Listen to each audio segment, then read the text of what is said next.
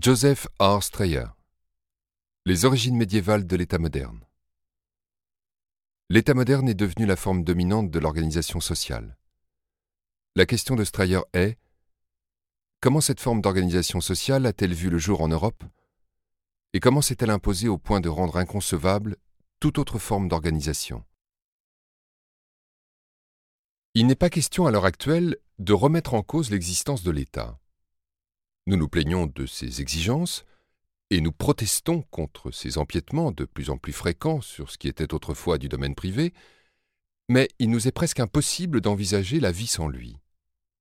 Dans le monde actuel, on peut désormais se passer des anciennes façons de trouver son identité au sein d'une société.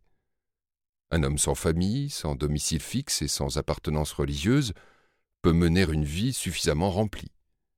Mais sans État, il n'est rien. Il n'a aucun droit, aucune sécurité, et peu de chances de mener une carrière utile. Sur Terre, point de salut en dehors du cadre d'un État organisé. Ce ne fut pas toujours le cas. Il y eut des époques qui, à l'échelle de l'histoire, ne sont pas bien reculées, où l'État n'existait pas, sans que personne trouvât à redire à cette absence. Ce type de société avait des valeurs différentes des nôtres. On y faisait le sacrifice suprême de sa vie ou de ses biens au nom de la famille, du Seigneur, de la communauté ou de la religion, pas au nom de l'État. La puissance d'organisation de telles sociétés était inférieure à la nôtre.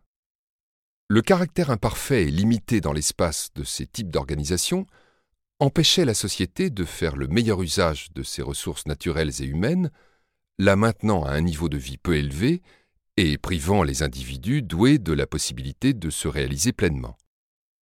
Au contraire, le développement de l'État moderne rendit possible une concentration telle, quant à l'utilisation des ressources humaines, que tous les autres types d'organisations sociales furent inévitablement relégués à un rôle secondaire. Nous payons un prix parfois dangereusement élevé pour cette concentration du pouvoir.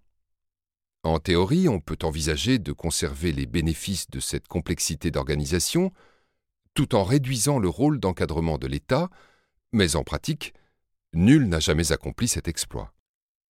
Du moment que nous ne pouvons échapper à l'État, il n'est pas sans importance pour nous de comprendre ce qu'il est. Une façon d'y parvenir est d'étudier son histoire.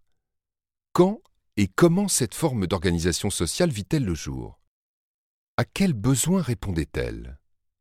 Sur quels principes était-elle fondée?